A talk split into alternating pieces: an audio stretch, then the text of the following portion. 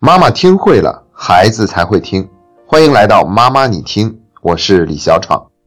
为了让孩子们能够度过一个更加有价值、有收获，也更加难忘的寒假，我们之前做了一个系列专题的节目，叫做《精彩假期七讲》，每一讲都有一个主题。然后讲完前四讲的时候呢，由于要面临期末考试了，所以我们就停了下来，讲了几期关于期末考试话题的节目。现在呢，让我们重新回归这个专题系列。进行第五讲之前，我们先来简单的复习一下前四讲的主题是什么。第一讲是自然教育，第二讲是读书，第三讲是仪式，第四讲是家务。我们第五讲同样也可以用两个字来概括它的主题，那就是艺术。提到对孩子艺术的培养啊，我知道有很多的家长是非常重视的，而且已经下了很多的功夫。所以，我们这一期节目呢，将会重点讲一下，在培养孩子艺术这方面，我们现在都有哪些弊端，家长应该怎么做才能够做得更好。所以呢，我们今天的内容一共是分成三个部分。第一部分就是聊一聊什么是艺术，第二部分聊一聊艺术都有哪些好处，第三部分也就是我们今天的主题了，讲一下现状都有哪些弊端存在，应该怎么做才可以做得更好。好了，我们先来看第一部分，什么是艺术？其实说到艺术啊，我们没有必要去查什么专业的定义，或者是在百度上搜索，我们可以简单的来去理解一下，其实艺术就是跟生存没有直接相关性的行为。它是没有实际用处的，比如说原始人吃不饱穿不暖的时候，他们其实没有机会去从事艺术方面的行为活动的。但是有一天呢，他吃饱穿暖了，闲着没事儿，忽然发现有一朵花非常漂亮，也就是说这朵花给他带来了一种很大的享受，所以呢，他就想把这个花收集起来带回家里面。那我们就可以说，这就是一个艺术的萌芽的行为出现了。后来呢，渐渐的产生了各种各样的书法呀、诗歌呀、绘画呀、舞蹈啊、音乐啊等等等等。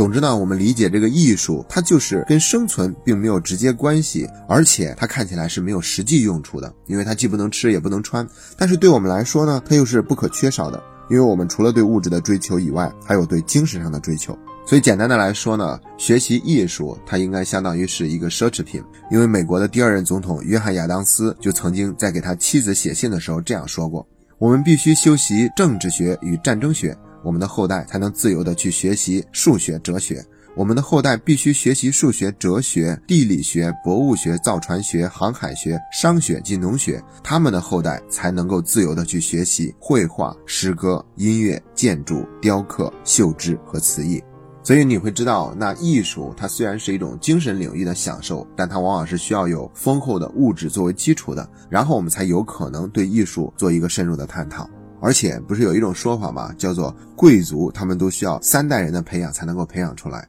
那我觉得，当一个真正的贵族练成的时候，他也一定少不了艺术的熏陶。那接下来我们就来聊一下第二点了，艺术它究竟有什么好处呢？简单来说，我觉得艺术它带来的享受是超出物质所带来的享受的。本来它就属于精神领域的这样的一个追求嘛，所以我们可以说，艺术它是帮助我们陶冶情操的。那曾经有一个例子，在《论语》里面记载的非常的清楚，说孔子呢，他去了齐国，听到了韶乐，据说韶乐是从舜帝那个时候传下来的。然后子在齐闻韶，三月不知肉味儿，说是他听了这个音乐以后呢，吃肉都不知道什么味道了。你说他这个音乐的享受有多大？要知道孔子他对于吃饭这方面还是非常讲究的，因为《论语》里面也提到说“食不厌精，脍不厌细”，连他儿子的名字都是用鲁昭公送给的一条鱼来命名的，叫做孔鲤嘛。所以你就会知道，对于孔子来说，吃饭已经很重要了。但是他听到音乐的时候，居然连吃饭是什么味道都忘掉了。所以呢，我们就可以想象，这个音乐给人带来的享受，它是远远超出物质的享受的。当然了，它还是以物质为基础。如果一个人都吃不饱的话，那他估计也没有什么精神去享受音乐了。总的来说啊，这个艺术带来的享受，它是属于精神层面的，在有物质的基础保障之下，它的确是可以带来远远超出物质能够带给我们的享受和愉悦。其实以前我们也曾经说过，生命境界分成四个层次，第一层呢就是生存，第二层是生活，第三层是生命，第四层是生死。那简单来说呢，物质上的追求就是关于生存的，然后艺术上的追求呢就是关于生活了。这个时候我们对于精神上就有所追求了，但是啊，它还没有达到生命的层次，也就是去探讨人生的价值这一个层次。你会发现有很多的人喜欢音乐，但是好像也并没有让他的人生过得多么的圆满和幸福。甚至有的坏人，他本身也是非常喜欢音乐的，但是他还是去做了一个坏人。就像电影《发条城》里面那个男主人公一样，他是一边听着古典音乐，一边在那个地方疯狂的杀人。所以说呢，艺术上的追求，它又跟德行是两回事儿。要不然我们怎么会评价一个人的时候都会说德艺双馨？可见这个德跟这个艺是分别独立存在的。而且对于艺术这一部分呢，它并不是所有的都是好的，有的时候会起到一个副作用。比如说历史上著名的靡靡之音，那这种音乐是不合适去听的，越听的话就越会出坏事儿。那包括《论语》里面还曾经提到，孔子是恶正声之乱雅乐，也就是对于正声，就是某一个地区的音乐，他是非常讨厌的。他觉得正声淫，令人怠。之所以说这些，就是在强调艺术它有它的局限性，我们不能因为追求艺术就没有任何的选择，更不要觉得追求艺术就能够解决我们所有生命中的困惑，这是不可能的。所以呢，我们还得让孩子有意识去追求第三个层次，也就是生命这一层，才能够让我们的人生获得真正的幸福和安宁。好了，聊完了前面两个部分，我们接下来来聊今天的第三个部分，也是重点内容，就是现在孩子们学习艺术都存在哪些弊端，我们家长应该怎么样去调整？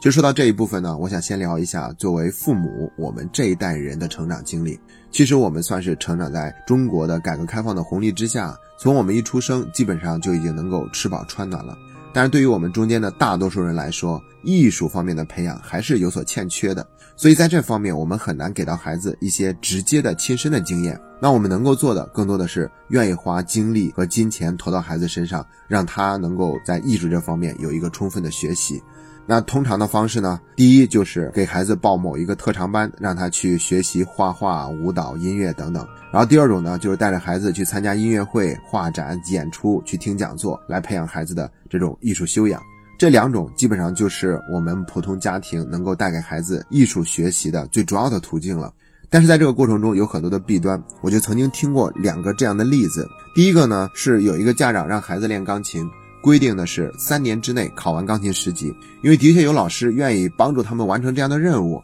而懂行的老师呢，他们就非常的清楚，像这样的做法只是为了让孩子拿到一个考级，它是很功利的，而且在这个过程中是耽误了孩子的，并没有让孩子在艺术修养这方面有一个好的积累，甚至是亏空的。所以呢，我们今天要给的第一个建议就叫做打基础比拿证书更重要。而且在家里面呢，还有一个很常见的场景，就是让孩子在亲戚或者朋友面前去表演他的那个特长。比如说他会吹萨克斯，就让他来吹一段；又或者是会跳舞，就来跳一段。在这个过程中，他是非常物化孩子的，而且往往这个事情都会让孩子感觉很难堪。除非是我们在客人来之前就先跟孩子商量，并且征得他的同意。但是呢，我还是建议尽量不要做这样的事情，应该是帮助孩子树立这样的一个观点。那就是你学习这样的一个特长，是为了你自己，不是为了取悦别人，也不是为了去博得别人的掌声，就是为了让自己有一种美的享受。《弟子规》里面还说：“对尊长勿显能。”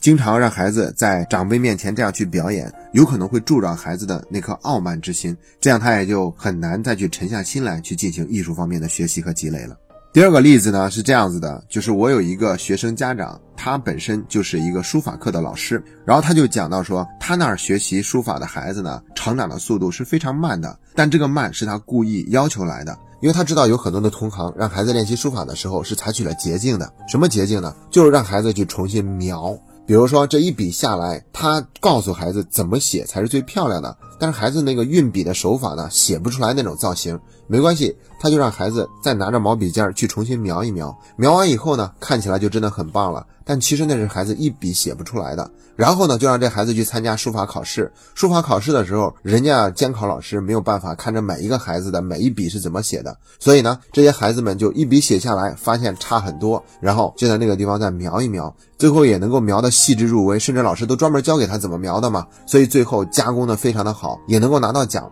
但其实这个孩子他本身写不了那么好的书法，所以呢，我这个学生家长啊，他就说他在收学生去练习书法的时候，就会先跟家长强调好，在这方面你不要追求他马上有一个什么样的成效，就让他慢慢的积累，一旦他积累到了一定的水平，他自然就会有相应的成就出现。而在此之前，我们不会去让孩子走任何的捷径。那我想借助这个例子呢，给大家第二条建议，就是有艺术细胞比有艺术特长更重要。也就是说，让孩子去懂得欣赏，能够去感受到这种美的存在，要比孩子亲自去会做这样的一件事情重要的多。所以说，你带着孩子去听音乐会，难道孩子必须得把琴弹得多好才可以去听吗？未必。让孩子练习书法，必须得写的足够好才可以吗？只要他能够看得懂一部书法作品究竟有哪些美，这样就很好了。因为一旦我们光想着让孩子有一技之长的话，这个功利心呢就会变得越来越重，目的性就会变得越来越强，那孩子就没有办法在这个过程中得到一个充分的锻炼，而且他没有办法享受这个过程。这还让我想起来一部电影，叫做《爆裂鼓手》，讲的是一个病态的老师去支持一个病态的学生练习架子鼓。在这个过程中，他非常的严厉，甚至会去谩骂、恐吓孩子们。但是呢，他也的确用这种方法激起了这个孩子的那种好胜心。最后呢，那个孩子也的确达到了常人所不能达到的成就。但是呢，我并不觉得这种方式有什么可取之处。而且在电影里面有一个反例，就是这个老师他曾经培养出来过一个被大家称之为天才的人物，但是后来呢，这个人就有一天忽然自杀了。所以我们就说，如果一个孩子他的一技之长确实很厉害，但是他每当去做这些事情的时候都没有办法享受其中，而是激活了他更多痛苦的经历，那我觉得这是完全背道而驰的。当然了，有的时候这种艺术修养和艺术特长它并不是完全割裂的，往往是一个孩子更擅长的时候，那他对这个事情的这种修为也就会更高一点。那只不过呢，我在这里要把它分开来说，是为了强调我们不要有太强烈的目的性。我想起来以前曾经看到过的一个故事，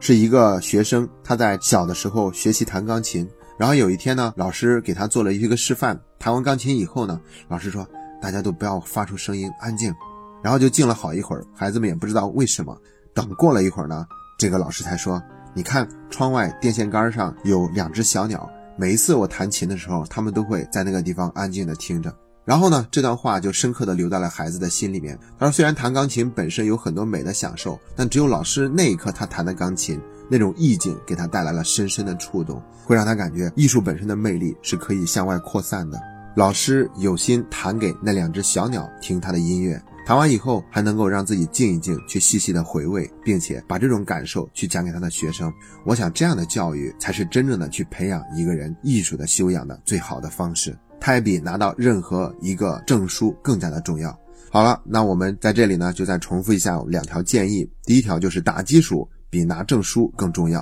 第二条就是有艺术细胞比有艺术特长更重要。好了，我们今天的分享就到这里。这是妈妈你听陪你走过的第一百九十五天。